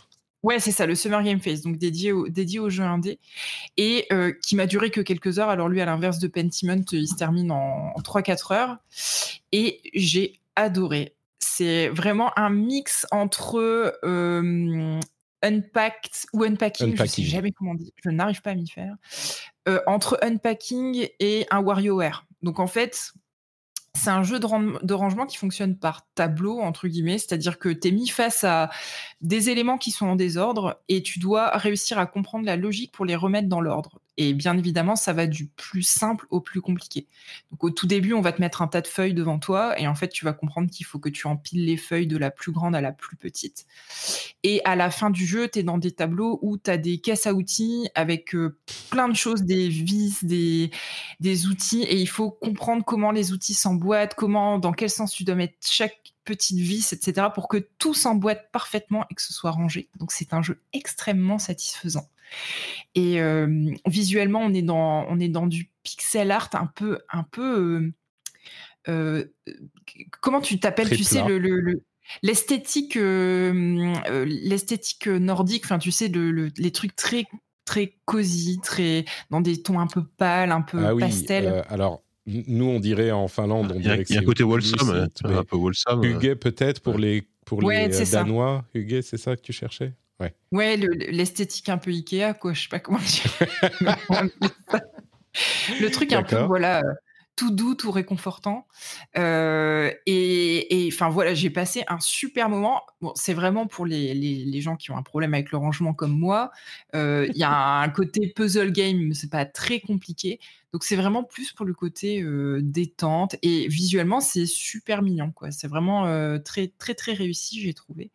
Donc euh, petit coup de cœur pour ce A Little to the Left qui coûte une misère. Je ne sais plus combien il coûte, mais moi j'y ai joué sur Switch et j'ai j'ai passé un, un super moment. D'accord, c'est pour les gens un petit peu euh, OCD comme moi et, et toi, Voilà. clairement. Ah ouais, moi j'adore tout ça là, tout ce qui est Wilmot's Warehouse, les trucs comme ça, c'est c'est du beurre. Je crois que j'avais acheté Wilmot's Warehouse suite à, suite à ta, ta recommandation. Mais tu n'y as peut-être pas encore joué du coup. Je, écoute, euh, j'ai suffisamment de rangement à la maison avec, euh, tu vois, toutes les, les, couches, les jouets partout, les, mais dans euh, Wilmot's Warehouse, tu as un côté un peu euh, stressant parce que tu dois, euh, mmh. as un, timing à respecter, tu dois vite ranger ton entrepôt, tu dois vite faire tes livraisons. Alors que Little to the Left, tu as vraiment zéro pression, tu as un système d'étoiles, j'ai pas compris comment il fonctionnait. Il y a le chat quand même qui vient t'emmerder, mais. Oui, mais c'est tout. Des fois, tu vois une petite patoune de chat qui, c'est mignon. Voilà, tu vois, c'est tout, ça s'arrête là, quoi. donc, donc vraiment. On parlait de propositions euh, jeux vidéo euh, qui sortent de l'ordinaire, et ben là on en a une quoi. Clairement, oui, c'est vrai. Donc, A Little to the Left, il est sur PC et Switch au minimum. Je ne sais pas s'il est sur les autres consoles. Je ne suis pas sûr, mais au moins ça. Je ne crois pas.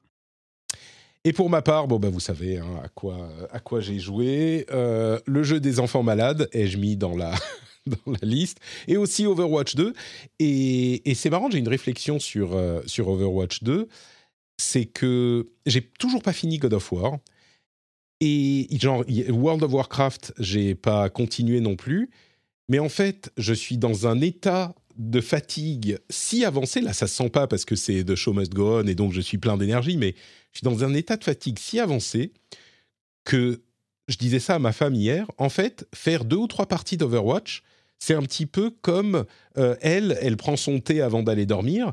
Moi, je fais mes, parties d'Overwatch et j'ai pas besoin de réfléchir. Alors parfois, je fais des parties où je, je, je tryhard, je suis à fond machin, mais parfois, je fais juste quelques parties comme ça.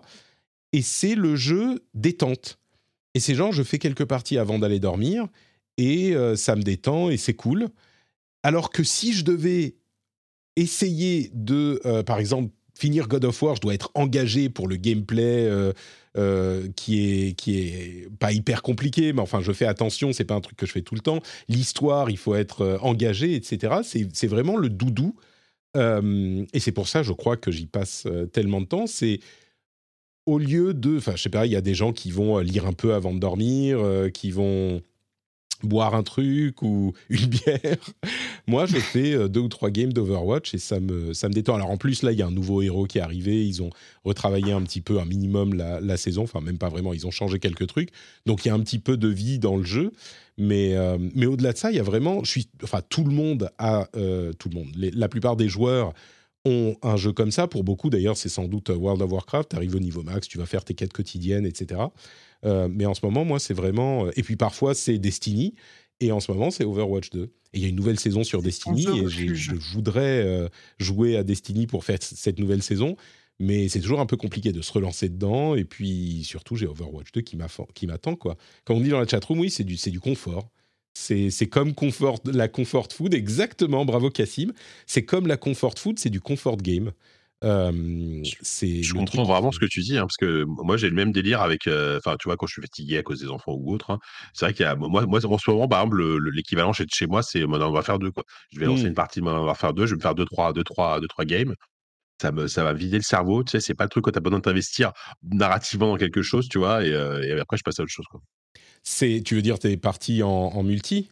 Euh, sur Modern Warfare. Multi, oui, en multi, ouais, je parle du multi. Oui, bien sûr. Oui, non, mais c'est ça. Euh, ma femme, elle encore, a une, euh, un très bon moyen de le décrire. C'est des activités qui nécessitent suffisamment de, ton, de, de, puissance de ton cerveau pour t'occuper, mais pas trop pour t'imposer de réfléchir, en fait. Tu es juste posé là et puis tu... C'est une sorte de méditation. C'est indulgent. C'est même pas juste une question d'indulgence, c'est que ça t'occupe la tête comme euh, je sais pas, comme faire du tricot, comme faire, euh, tu vois, ce genre de choses quoi. Donc voilà. Ouais, je vois, je vois très bien parce qu'en ce moment, je suis à deux doigts de retomber dans le, dans le point de croix et ah bah, voilà. je suis sûr que je n'ai pas 70 ans, mais je vois des trucs ah oui, ma, ma, femme, ma femme fait plein de trucs euh, en, tricot et ça, c'est juste t'occuper un peu la tête, t'occuper les mains et ça marche très bien quoi. Et en plus de ça, contrairement au tricot, je suis sûr qu'il y a des trucs passionnants dans le, dans le tricot, mais en plus de ça, il y a quand même, euh, il y a quand même euh, Ramatra sur la saison 2 de Overwatch, qu'on essaye de voir si on réussit à le faire fonctionner, ce, nouveau tank omnique qui a euh, deux formes, qui est très cool, qui est un pote de Zenyatta, enfin tu vois, bon, il y a quand même des trucs un peu, un peu excitants quoi aussi. Puis la nouvelle carte, tout ça, donc... Voilà pour ma part. Et puis, bah, je crois que c'est tout pour les jeux auxquels on joue en ce moment. C'est à peu près tout. Enfin, je suis sûr qu'il y a déjà chose à dire aussi, mais ça fait pas mal. Oui, oui. Tu, sais que moi, j'en ai enlevé dans ma liste, hein, parce que sinon, ah euh, déjà que j'ai été très long, alors là, ça aurait été un, enfer. Je, je, vous ai pas parlé de Triangle Stratégie, par exemple, que je, que je commence à faire. Ah. Bon, je rattrape, hein, mais j'ai des trucs comme ça. Là, j'ai fini la fantasy, je vois que la Crisis Core Réunion, je ne l'ai pas lancé encore, mais euh, je pense que je vais le faire oui, aussi. qui est sorti, c'est l'une des sorties de la semaine, en janvier. Pas parlé, ouais. Ouais, ouais j'en parlerai en janvier. Ah non, tu l'as pas lancé. Tu l'as pas lancé. J'ai lancé, si, si, je l'ai lancé, mais je, je sais, j'ai joué une demi-heure, donc je peux vraiment pas en parler pour le moment. Mais, ah, je, je connais pas l'original en plus, hein, donc je découvre complètement. Pour moi, c'est vraiment une découverte.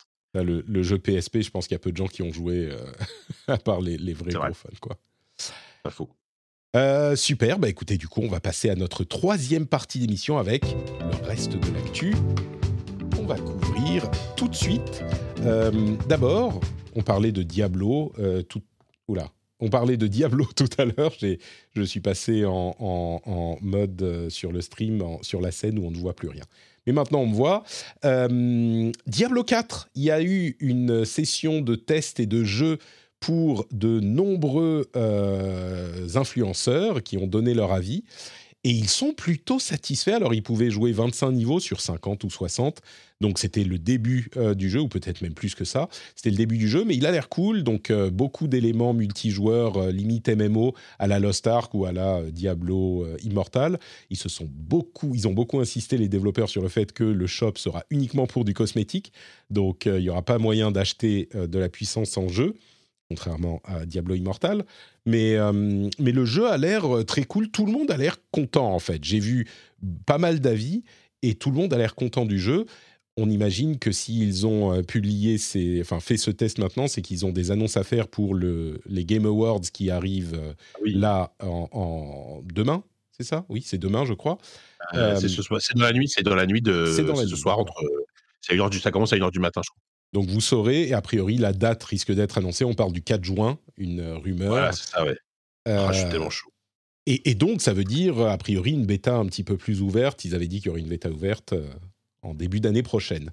Donc j'imagine que c'est pour ça qu'ils ont euh, publié tout ça. je pense que tu n'es pas le seul à être, à être chaud pour le jeu, toi. Oui, non, j'ai, ah, bah, là, en plus, moi, c'est vraiment. Ils reviennent à, cette, à l'ambiance de Diablo 2, un peu, un peu greedy, un peu, un peu sombre comme ça et tout. Jeuxvideo.com a fait une preview aussi que j'ai lu. Enfin, c'est le, côté open world, je demande à voir, mais, mais je suis quand même assez confiant sur, sur celui-là. Donc voilà pour Diablo. Et entre, entre Overwatch 2, World of Warcraft, même des trucs qui se passent sur Hearthstone et Diablo qui risque d'arriver, bon bah les choses bougent. Chez, 2023 Va, va, être pire que 2022, c'est ça en termes de bons jeux vidéo? C'est possible, c'est possible. Euh, je serais bien content si ça ne bénéficie plus à, l'ami euh, mais on verra. Cotique, ouais. Enfin, à vrai dire, c'est à vrai dire, euh, on, le pointe du doigt lui, mais il y en a, il y en a sans doute d'autres aussi. Mais bon, bref, peu importe.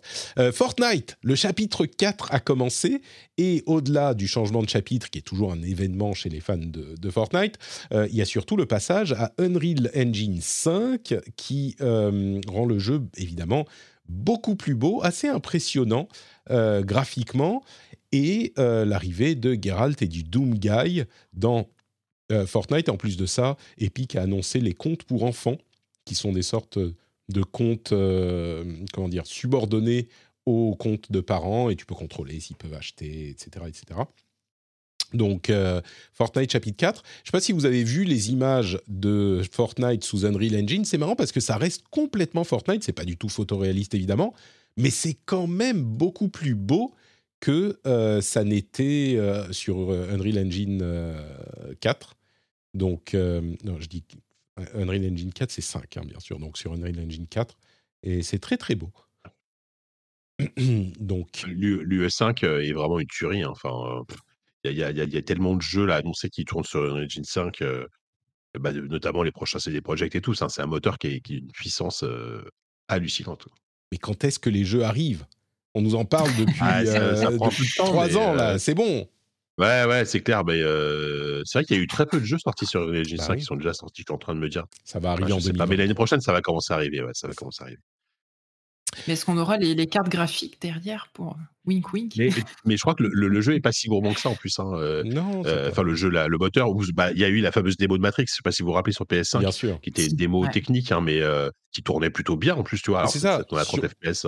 Le matériel, il est prêt. Sur les consoles, ça va. Ils sont prêts. Et mm. puis, si tu as une 3070, on va dire, bah ça va. Ça, tu vas avoir des bénéfices quand même, quoi. J'ai une, 960, tu sais, donc je suis plus trop dans ce débat. Alors là, peut-être que ça va être un petit peu, un petit peu difficile. T'as une Xbox Series X et une PlayStation 5. Donc, euh, J'ai une PS5, je n'ai plus de Xbox. Euh, je me suis pas assez servi de ma ah, précédente. Euh, D'accord. Mais oui, avec ma PS5, ça va. Voilà. Mais je fais encore tourner pas mal de jeux avec ma 960. Typiquement, Cyberpunk, j'ai réussi à le faire tourner sur ma 960. disons que Unreal Engine 5, je ne sais pas si tu en verras beaucoup de bénéfices avec une 960. C'est ça le problème. C'est clair. Bah, puis, je pense que l'enjeu aussi pour eux, c'est justement de réussir à faire mieux en, avec des performances, euh, euh, de meilleures performances sur des machines moins, moins gourmandes. Enfin, je sais pas, vous voyez ce que je veux dire, quoi. Oui, oui, de meilleures performances sur des, machines, sur des machines euh, pas très puissantes. Je sais pas si tous les bénéfices, genre les trucs à la nanite, lumen, etc., les trucs qui font plus de mmh géométrie, plus de ray tracing, qui est pas vraiment du ray tracing, mais qui est quand même du ray tracing tu vois ces trucs-là qui sont les bénéfices principaux. Bon, peut-être que, euh, bah, écoute, il suffit que tu lances Fortnite euh, saison 3 ou 4, chapitre 4, et tu vas voir. Tu peux tout de suite le faire. Vas-y, fais-le. Euh, on, te, on te demande ton avis dans, dans 5 minutes. Ok. deux, deux, petites annonces. Amnesia The Bunker, qui est un nouveau jeu Amnesia. C'est pas toi qui aimais bien les jeux Amnesia, Chica? Et si, j'adore. J'adore euh, le, le, le, Amnesia Rebirth, le dernier était super. Et donc, moi, je suis très content de voir, euh, de voir un nouvel épisode. Ouais. Donc c'est un peu pour toi que j'ai mis cette news. Euh, c'était soit toi, soit Trinity, les jeux d'horreur super angoissants qui font. Oui, bah oui, oui, oui. À, chaque fois que j'écoute un podcast avec elle, à chaque fois je suis dit par acheter un de ces jeux. Hein. Il y a un, des jeux qu'elle recommande. Là j'ai acheté Father's Day, là, je sais pas quoi, là. Ouais, il était à un euro en solde. Je dis vas-y, je le prends, je l'ai pas fait encore, mais voilà. bon, bah, vous, vous serez, vous serez euh, euh, comment dire, vous entendrez bien dans l'émission euh, gothique qu'on fera dans quelques semaines. Oui, possible, ouais. possible qu'on ait les mêmes jeux peut-être. et puis il y a aussi une petite vidéo sur le Project L, le jeu de combat de Riot, qui franchement n'apprend pas énormément. Enfin, si, mais c'est des trucs un peu techniques et que dont je parle parce que bah, moi j'aime bien les jeux de combat et je suis très curieux de voir ce que va donner celui-là.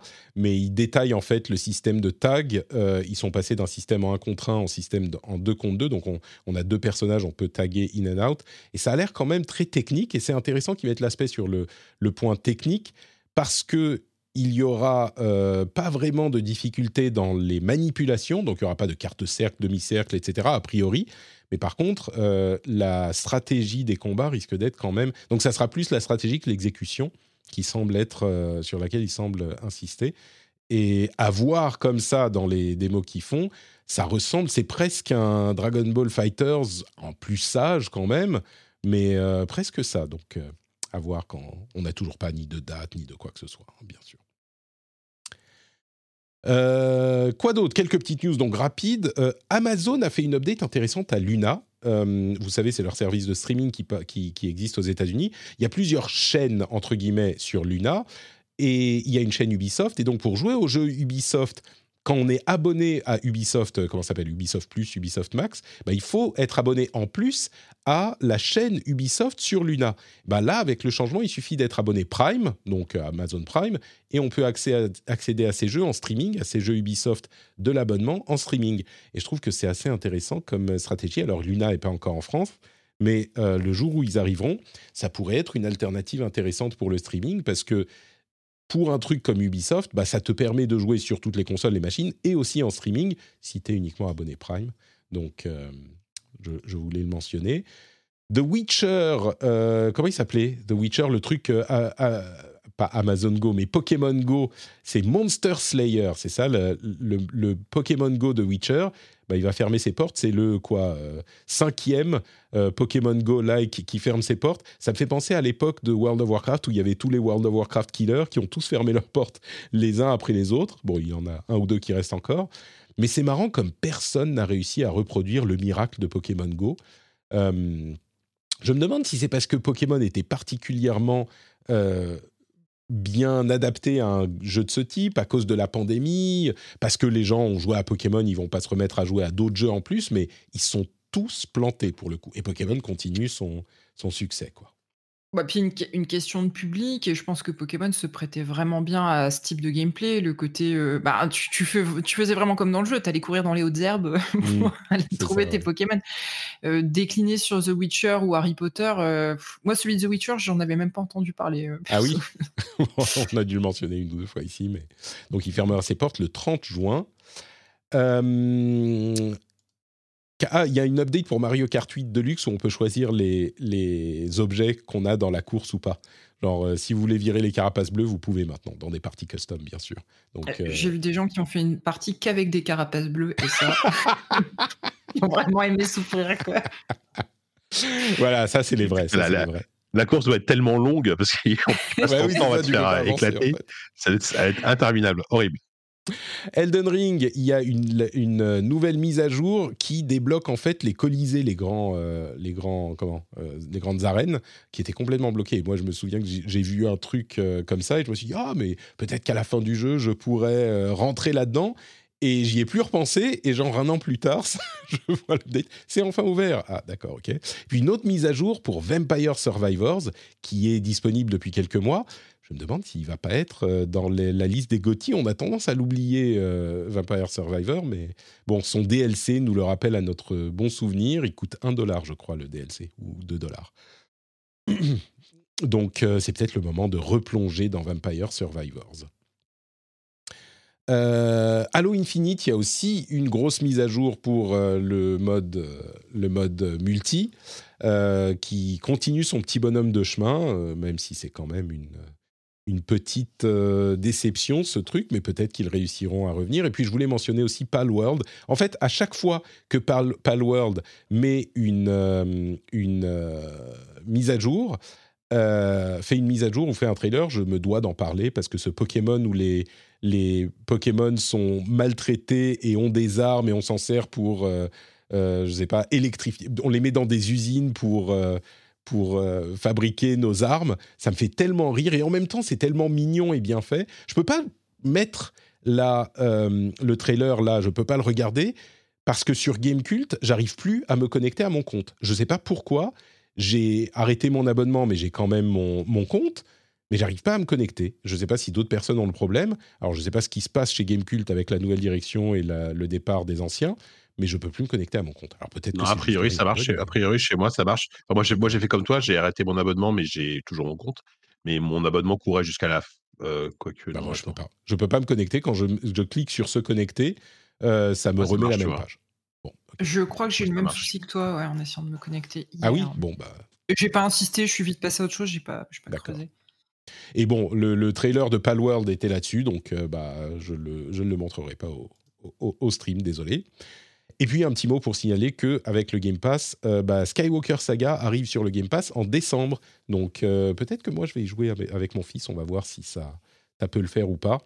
Euh, Skywalker Saga, ça peut être ça peut être marrant. Donc si comme moi vous aviez vous attendiez qu'il soit un peu moins cher ou disponible quelque part pour y jouer, et eh ben voilà Skywalker Saga, il est dans le Game Pass en décembre. Je l'ai acheté sur Switch la semaine dernière, tu vois, j'ai vraiment eu le pif sur ce coup. En plus, sur Switch, euh, je suis pas convaincu qu'il tourne super bien, mais bon. Bah, je... En fait, c'était plus pour le côté de pouvoir éventuellement y jouer à deux. Je trouvais ça plus sympa que mais tu sais sur PC. Tu sais qu'on peut, euh, sur console, euh, connecter deux manettes, hein c'est possible mais oui, mais euh, sur oui, mais moi je n'ai pas la game la, la Xbox Patrick, donc je n'ai pas, sur, euh, il est pas elle, sur elle, elle, a une 960, elle a une 960. C'est pas deux joueurs là, tu sauras pas le jeu, tu sauras pas, c'est un jeu Lego. Alors j'ai fait tourner Cyberpunk, j'espère quand même pouvoir faire tourner Star Wars quoi. Non mais c'était euh, jouer en multi sur un PC, c'est toujours un peu moins sympa. C'est vrai, c'est vrai. Avouons. Euh, et puis, je me moque de toi, mais je crois que j'avais une 970 quand j'ai lancé Cyberpunk pour la première fois. Donc, euh, il a très bien tourné. Donc, comme quoi. Euh, et puis, on se moque souvent de Nintendo par rapport au, au, au, à l'e-sport. Eh bien, figurez-vous qu'ils ont vraiment pris les choses en main avec J'arrive pas à rester sérieux. le, le, tweet de, le tweet de Kayane est quand même ah incroyable. Kayane, qui est une des une, une e-sportive assez connue, qui est une personnalité euh, euh, du, de la scène du gaming versus, euh, qui est généralement hyper consensuelle, elle est super cool, très gentille, etc. Généralement, elle est très consensuelle. même elle, elle n'a pas résisté. Nintendo a annoncé un euh, Super Smash Bros. Ultimate European Online Challenge Winter Rumble 2022 le 9 décembre. Alors c'est un challenge en ligne.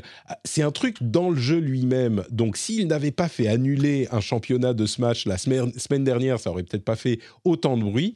Mais ce qu'ils disent, c'est en gros, ils organisent un tournoi en ligne auquel n'importe qui peut participer. C'est le 9 décembre de 18h à 20h, donc vous pouvez y aller si vous écoutez cet épisode aujourd'hui, ça sera demain. Euh, et c'est un tournoi en ligne, mais surtout le truc, c'est qu'ils disent les 10 meilleurs joueurs à l'issue du tournoi remporteront chacun 2500 points or et les 90 suivants 1000 points or, donc c'est genre 25 euros et, 10 euros de cash prize. Et en plus, que tu peux pas en bon d'achat ailleurs que sur, ouais, voilà, que sur leur euh, store, quoi. C'est ça. Ils sont quand même à côté de la plaque. Des cash prizes de, mais le truc, c'est que c'est pas un vrai tournoi, c'est pas genre un tournoi où ils appellent. Enfin, si, c'est un tournoi en ligne, mais dans le jeu, c'est un petit truc sympa pour pour faire gagner des, un petit peu de, pour mettre de l'excitation dans le truc, quoi. Mais oui, 25 000 points or, c'est 25 euros. 1000 points or, c'est 10 euros. En bon d'achat seulement, c'est très mal timé par rapport à l'annulation ouais, du tournoi. C'est ça, ça arrive dans le contexte d'un. Enfin, j'ai suivi cette histoire, parce qu'on en parlait tout à l'heure d'ailleurs de Silence on joue, le podcast, ils, ont mmh. résumé l'affaire. Euh, c'est Corentin, je crois, Kokobé qui a fait ça, et il y a une histoire limite sordide avec cette histoire d'annulation de tournoi. On en parlait la semaine une espèce de guerre là. Euh, ah, t'en parlais la semaine dernière, voilà. Et c'est vrai que l'histoire est assez dingue, et, et là, ouais, mais de toute façon, Nintendo et l'e-sport, comme tu dis, hein, ça, ça a toujours été euh, compliqué, on va dire. Quoi. Donc voilà, ça c'était pour la petite histoire marrante. Euh, dernière chose, comme on le disait tout à l'heure, dans quelques heures, c'est les Game Awards euh, qu'on regarde peut-être un petit peu moins pour savoir qui sera le jeu de l'année. On sait tous que ça va être Elden Ring, mais peut-être les suivants, ça sera intéressant, les autres mmh, catégories. God of War, hein. God of War a ses chances hein, quand même. Moi, je, je crois que c'est Elden Ring, c'est plié. Mais bon, on verra. Euh, mais euh, il y a aussi possiblement, et ça a l'air d'avoir un petit peu leaké, Star Wars Jedi Survivors qui sortirait a priori en mars, euh, qui serait officiellement, enfin pas annoncé parce qu'il a déjà, déjà été annoncé, mais qui serait détaillé. Euh, et ben ça a un petit peu leaké mais du coup, ça arrivera sans doute avec d'autres world premiere euh, dans les Game Awards. Le truc à retenir euh, de Star Wars Jedi Survivor, c'est que Cal Kestis n'a plus son poncho dégueulasse. Donc euh, ça, c'est quand même une amélioration notable du jeu. Ouais. Et apparemment, on parle, on parle d'un retour de Crash Bandicoot dans, qui est annoncé au Game Awards. Et ouais, et ça, vous l'avez pas vu venir. Retour de Crash Bandicoot. ah oui. Ouais, il y, a eu Crash 4 qui est sorti, qui est super d'ailleurs, parce qu'en en fait, le compte Twitter de Crash Bandicoot ou des développeurs, je sais plus, a dit, a dit genre, oh, qu'est-ce que vous faites ce soir au Game Awards Genre, ah. wink wink, tu vois, on aura des annonces. Donc, il y aura probablement un nouveau Crash qui sera annoncé. Ah, ce qui est plutôt sympa en soi. Hein. Ouais, ouais, non, mais Crash 4 avait été très très bien reçu et on avait ah, tous été étonnés qu'ils hein. C'est un bon petit jeu, ouais. Qu'ils abandonnent la licence après ça. Moi, moi je pense qu'ils vont annoncer un, un, remaster de Crash 4 pour PlayStation 5. un patch, un patch HD, un patch. Euh, c'est ça, un patch HD, ouais. Un, patch 60 euh, FPS. Un truc comme ça. Alors, on, va peut-être juste voir Geoff Keighley arriver en mascotte. Euh, c'est possible. Non, mais voilà. En faisant, des tourbillons, en faisant des tourbillons. un moyen, un moyen de faire, de faire, d'avoir Hideo Kojima dans la dans la conférence, parce qu'il faut toujours qu'il y ait Hideo Kojima quand, quand on voit Jeff Keighley, ou que ce soit bah, tu mets euh, Crash 4 dans euh, Death Stranding, par exemple. Un costume Crash 4 euh, pour. Enfin, Crash, Crash Bandicoot, pour. comment il s'appelle Machin Bridges. Pour Norman, Norman, Reedus. non, ou à la place du bébé à la place du bébé un petit crash Oui, voilà, exactement. exactement. Et comme ça, euh, Kojima peut venir dire. Parce que la dernière fois, tu vois, il est venu dire qu'il avait euh, fini de sécher son linge dans sa machine, euh, qu'il n'avait pas grand chose d'autre à dire, et, ça, avait, ça avait fait. Ça s'était vu un peu qu'il venait pour tout n'importe quoi. Donc là, il faut une vraie annonce. Ça me paraît crédible. Euh, mais oui, plus, plus sérieusement, Kojima sera a priori là. Il va montrer son nouveau jeu qu'il nous tease depuis euh, quoi Mm. deux mois, quelque chose comme ça.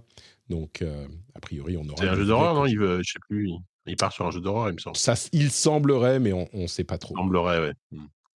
Yes. Eh bien, écoutez, je pense que c'est tout pour notre, euh, notre épisode. On va peut-être faire un petit after show où je vais passer en revue la liste des 50 meilleurs jeux de l'année avant notre euh, GOTY euh, selon Polygone. Donc, c'est juste pour avoir une liste des, des 50 meilleurs jeux de l'année. Euh, et puis, pour se rappeler, se rafraîchir un petit peu la mémoire, pour se souvenir des jeux qu'on a oubliés, etc. Mais pour les gens qui ne sont pas patriotes et qui n'ont pas l'after show, c'est la fin de cet épisode, mais on va évidemment euh, donner l'occasion à euh, Escarina et Jika de nous dire où on peut les retrouver. Commençons par Jika, notre invité exceptionnel pour cet épisode. Où te retrouve-t-on, dis-moi? Quelle, quelle gentillesse. Euh, on me retrouve sur, euh, sur, euh, en podcast, hein, toujours dans ZQSD, podcast jeux vidéo qui parle de PC. On, a fait, on a fait un podcast hors série spéciale là, qui est sorti il y a deux jours sur, sur le magazine Joystick, puisque à l'époque, Corentin et moi, Walou et moi, on travaillait, et, et- et plein de gens dans l'équipe, on, on a travaillé sur Joystick et on, on est revenu sur les, sur les 10 ans en fait, du, du dernier numéro de Joystick. Donc on dévoile tous les coulisses de la presse d'il y a 10 ans. Vous allez voir, il y a, il y a des, il y a des trucs incroyables. Ah, à raconter. publié Non, non, déjà, faut que j'aille écouter ça. Ouais, ouais, c'est publié, c'est publié. On, on en parle, on, on en parle assez pendant une heure. On parle de, de Joystick et du dernier numéro, donc c'était euh, c'était assez cool. Et euh, le prochain numéro, on l'enregistre normalement euh, bientôt, très très bientôt la semaine prochaine. Donc on va pouvoir parler de plein de jeux, euh, plein de jeux. euh, bah, on va, on- je pense qu'on va revenir sur la Game Awards et euh, et euh, sur euh, sur les jeux de la fin de l'année. quoi. Voilà. ZQS2 numéro 18, le dernier joystick avec Jika et Walou. Magnifique. Voilà. Vous pouvez y aller. Et on aura le lien vers ton euh, compte Twitter dans les notes de l'émission. Escarina, où es-tu sur Internet? Sur Internet, je suis sur Twitter, escarina underscore. Euh, en ce moment, je mets du coup beaucoup de photos de bière euh, sur mon Instagram aussi, pour ceux que ça intéresse, en story, tout ça. Vous retrouverez la bière de ce midi que j'ai bu en votre compagnie de la façon la plus silencieuse possible. Ah, mais on s'en est pas du tout aperçu, en fait. Très, très bien. Et je fais la même chose de façon beaucoup moins silencieuse chez Super Gamerside. Donc, on est sur une bonne lancée en ce moment-là. On fait notre petite émission euh, par mois. On se retrouve la semaine prochaine pour, euh, pour parler de, de Papa Noël, puisque les fêtes approchent. Donc, euh, donc voilà. Et puis chez toi, tous les deuxièmes jeudis du mois. Tout à fait. Et ton très bientôt euh, pour l'émission spéciale. dans les notes de l'émission. Oui, l'émission spéciale, normalement, ça sera le 22. C'est comme ça qu'on a prévu ça, à midi et demi aussi, donc le jeudi 22 pour le rendez-vous jeu spécial GOTY 2022, avec... Alors, il y aura tout le monde, c'est Everyone is here, normalement. Euh, enfin, Everyone, euh, tous les invités réguliers, et vous allez voir que, que ça fait du monde. Donc, euh, on sera là pour le 22, mais avant ça, il y aura d'autres épisodes classiques, évidemment. Donc, on se donne rendez-vous dans une semaine. Moi, je suis Note Patrick, un petit peu partout. Vous avez les liens vers tout ce que je fais dans les notes de l'émission. Le Discord, où on se retrouve entre, amis, on s'amuse bien. Euh, le Twitch pour euh, voir les émissions le jeudi midi et le rendez-vous tech le mardi midi. Euh, les, replays sur YouTube, si vous les ratez en live. Et puis, bien sûr, le Patreon, patreon.com slash rdvjeux pour soutenir l'émission financièrement avec des sous-sous. Si vous vous dites que vous buvez un petit peu trop de bière, vous en sautez une euh, par semaine et puis euh, vous pouvez envoyer les sous au rendez-vous jeu à la place. Ça paraît être une, une bonne idée, un bon compromis. On vous fait de gros bisous et on se donne rendez-vous dans une semaine pour un nouvel épisode. Ciao à tous et à toutes. Bisous.